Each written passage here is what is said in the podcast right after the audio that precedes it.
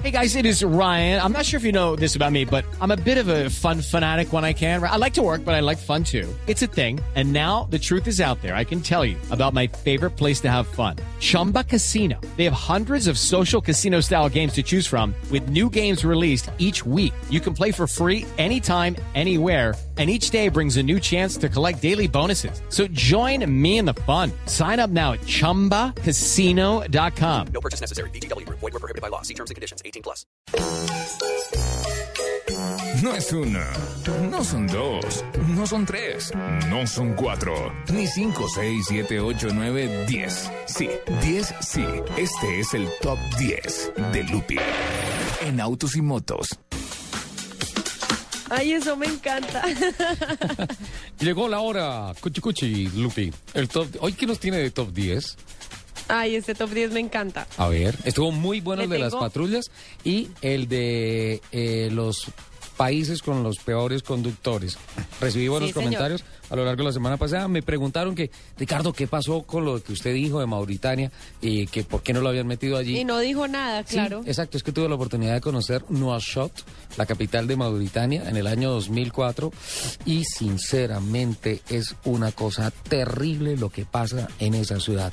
No hay un solo carro que no esté estrellado y todo consecuencia de la falta de policía de tránsito y particularmente la falta de leyes y las pocas que hay no son cumplidas por absolutamente nadie. Otra cosa particular que encontré fue en Bobodiulazo, en Burkina Faso, eh, que allá hay un negocio de alquiler de uniformes de policía de tránsito, ¿sabía Lupi?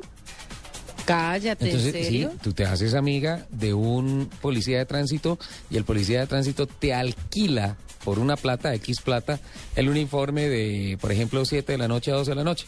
Y entonces tú te pones el uniforme, sales y haces comparendos, mejor dicho, no haces comparendos eh, mm, con los que encuentres ahí haciendo cruces indebidos y manejando bajo efectos del alcohol. Y entonces, le pides una plata, lo vas a pasar, le perdonas la vida y vas y devuelves el uniforme y el titular sí va a trabajar el otro día con el uniforme. ¿Ah? ¿Cómo le No. parece? Bueno, no le quito tiempo del top 10. ¿Qué top 10 tenemos el día de hoy? Bueno, ¿usted se acuerda que la semana pasada yo les estoy hablando de la carrera de Le Mans? Sí, señora, que se la ganó una... Un, ¿Cuál era? Un, Que un... un Camaro, un Camaro invertido. Un Camaro invertido, invertido. sí, señor. Eh, no se la ganó, se llevó uno de los premios, eh, pero hoy sí le voy a hablar de la carrera de Le Mans. Bien, perfecto. Tengo, le tengo los mejores autos que han corrido la carrera de Le Mans. Perfecto. ¿Cuáles son? En el puesto número 10, Sí. el Aston Martin DBR1. El Aston Martin. Eso es cine. In- Lupi, más que competición. Eso es cine, es un espectáculo. No, es demasiado bonito. Ahorita les tuiteo las fotos para que lo vean, los vean y se enamoren, porque además los quiero todos. Me imagino.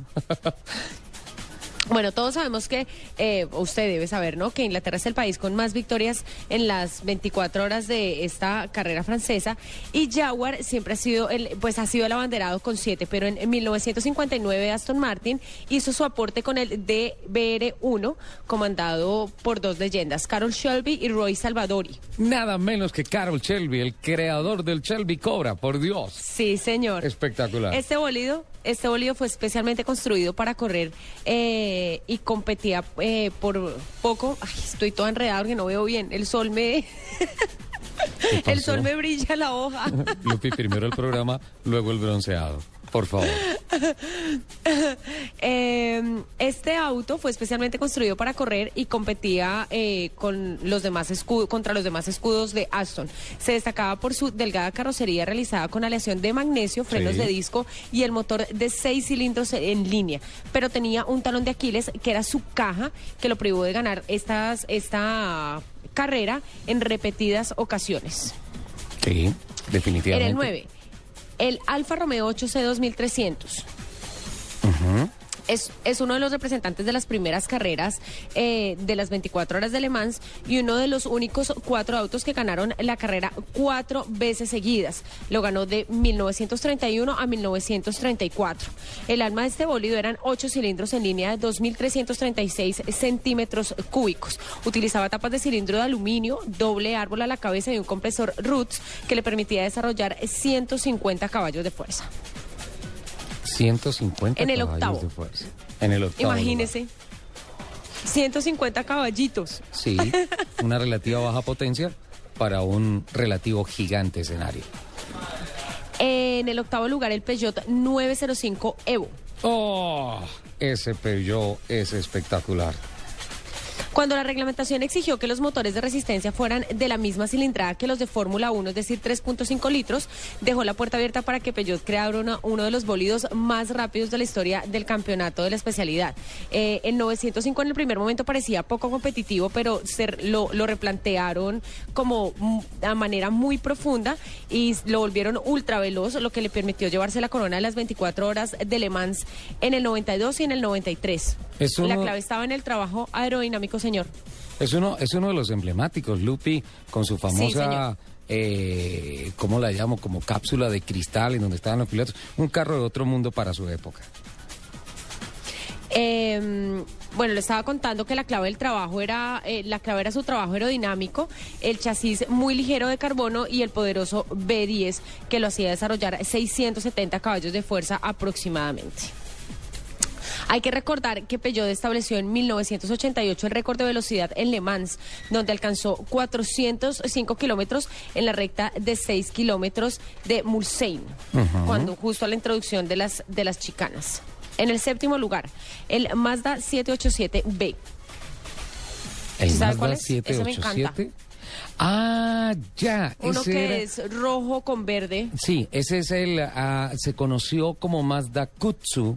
Mazda Kutsu para, para América, para las carreras de las 12 horas de todo eso. Incluso un eh, piloto peruano, un corredor peruano compró un vehículo de esos y lo trajo a correr a las 6 horas de Bogotá hace unos 10, 12 años. Un Mazda increíble. Además que este fue el renacer del sol naciente. Así lo titularon cuando se ganó las Sí. 24 horas de Le Mans. Sí, claro, porque, porque el, el, el carro uno lo mira y pues es un simple prototipo, uno más de los que compiten en Le Mans. Sin embargo, ese en el 91 se convirtió en el único ganador japonés de las 24 horas francesas y el único además animado por un motor rotativo.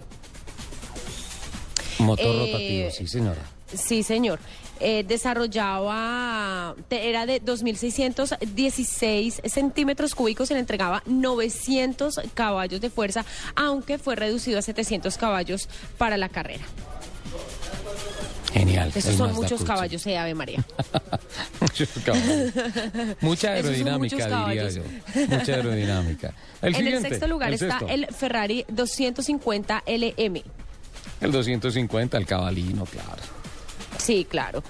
Pero eh, ahí, pues tuvi- digamos que eh, tuvieron como un problemilla ahí con, con ese Ferrari porque no se lo dejaron inscribir eh, porque eh, se argumentó que se trataba de una versión con motor posterior al 250 GT que ya había alcanzado la producción necesaria para su homologación. Sí. Entonces, eh, la FIA lo consideró como un prototipo y lo dejó en desventaja. Entonces, Don Enzo estaba furiosísimo. Cosa rara. Entonces, lo que hizo fue venderlo a varios equipos privados. Y así, en, el, en 1965, un 250 LM inscrito por la escuadra NART llegó a la victoria eh, en, en las 24 horas. Perfecto. Es el 250 LM. ¿Sí? Que es un prototipo Sí, muy bonito, señor. parecido al carro de Centella. Sí, se parece al carro de Centella, así es. En el, ¿el quinto, quinto? lugar eh, tenemos, tenemos el Porsche 956 y el 962. El 956. El 956 y el 962. Ajá.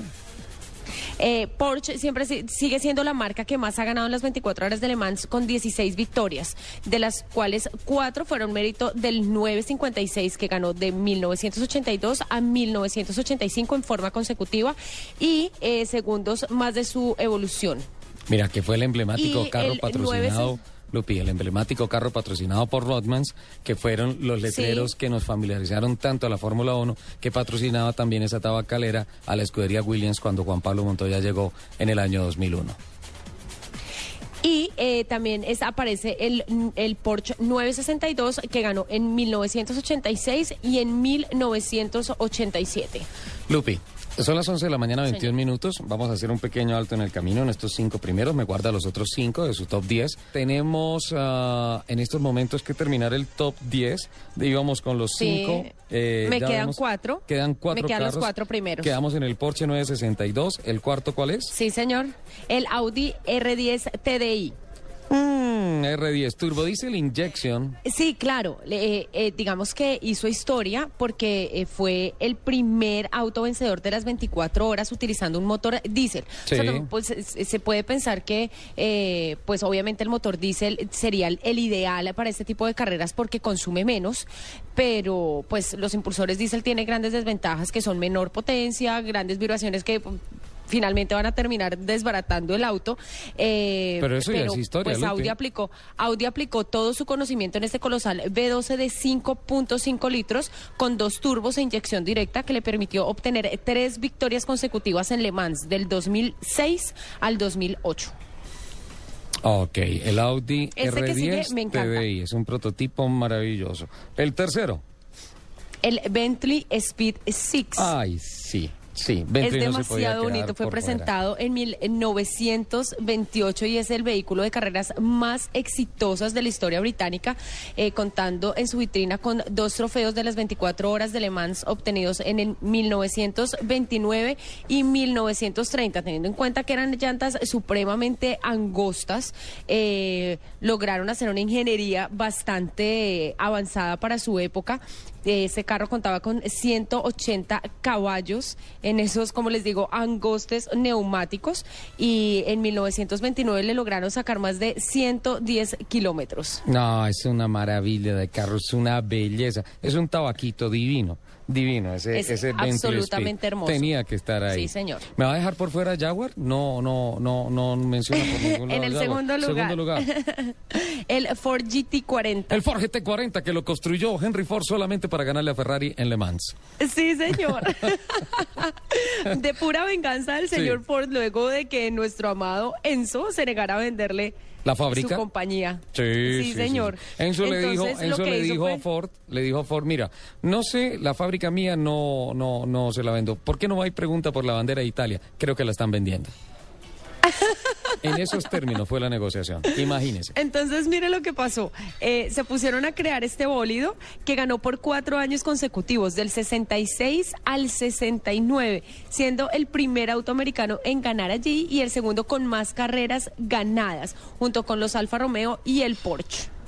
Espectacular. Contaba con un grueso V8 de 7 litros y eh, en, en 1968 y 1969, eh, con el cambio de reglamento, obligó a usar un, los obligó a usar un V8 de 4.9 litros. Perfecto. Y el cambio. Estas dos victorias se obtuvieron con los inmortal- inmortales colores de Gulf, que siempre está recordada, eh, que siempre va a ser recordada como con la mítica llegada que tuvo este carro en 1969 bajo el acoso del Porsche 908. Es el, el naranja y celestico. Espectacular Sí, ese carro. ¿Y el campeón? ¿O no? ¿El que completa el número 10? El que completa el número 10, el Porsche 917. El 9 dice, oye, ¿y el Jaguar no lo pusiste? No, Pero si Jaguar fue muy exitoso. ¿Puedo ¿no? terminar? Bueno, ¿Puedo hágale. terminar? Porsche Gracias. 917. Este carro fue elegido en, perdón, en el 2000 como el auto del siglo en Le Mans. sí. Perdón, me atoré. Eh, en 1967 la FIA pegó, digamos que le hizo como un revolcón al re- reglamento destinado especialmente a bajar la cilindrada de los bólidos y Porsche decidió aprovecharlo desarrollando el 917 que debutó en el eh, 69, en 1969. Sí. Inicialmente los pilotos no lo querían ya que pues, es- era muy raro y se notaba como, como un poco brusco y agresivo, eh, pero bueno, decidieron como llegar, manejarlo, superaba los 600 caballos, imagínense, eso hace mucho. Sí. Y comenzó a prestar sistemáticamente a todos. Y tal fue la supremacía de este carro que la FIA eh, tuvo que volver a cambiar el reglamento con el fin de cerrarle como el paso a este carro para que ya lo sacaran en 1971. Eh, en este carro eh, lograron 14 victorias y dos segundos puestos en las 21 carreras que disputó en el campeonato de Le Mans. Bueno, ahí está espectacular. Entonces se completa sin Jaguar. Protesto oficialmente, Lupi. Que se usted completa siempre protesta el top mis 10 top 10, de los carros Soler. emblemáticos. En nombre de los amantes de Jaguar y de los amantes de la historia del automovilismo mundial, ahí me, me incluyo yo. Me parece que eh, es injusto que haga el top 10 de los carros emblemáticos de las 24 horas de Le Mans sin incluir a Jaguar. Pero bueno, ustedes mandan esta sección. 11 de la mañana. Oiga, perdón, aquí está Jorge Rafael, nuestro amigo de Barranquilla. No. Y entonces nos está diciendo que bienvenido, señor Asensio, que a su bella ciudad. Y me dice, Lupi, vente para Barranquilla que está cerca. No. Jorge Rafael cortado. La Un besito invitación para solamente él. a Lupi. Para, para arroba Ojeda 140 que dice eh, un saludo especial para la mesa de trabajo de autos y motos, en especial para Lupi, un besito para ti. Está por aquí Héctor Bueno, Miguel Ángel, Germán Urbina, Pablo Reyes, Rodrigo Martínez, Lina María, Jason, Alejandro Miranda, Michelle G. Un besito para todos y gracias por compartir su mañana de sábado con nosotros. Qué bueno, muchísimas gracias por seguirnos en Segundos Noticias de los Autopartistas en el país.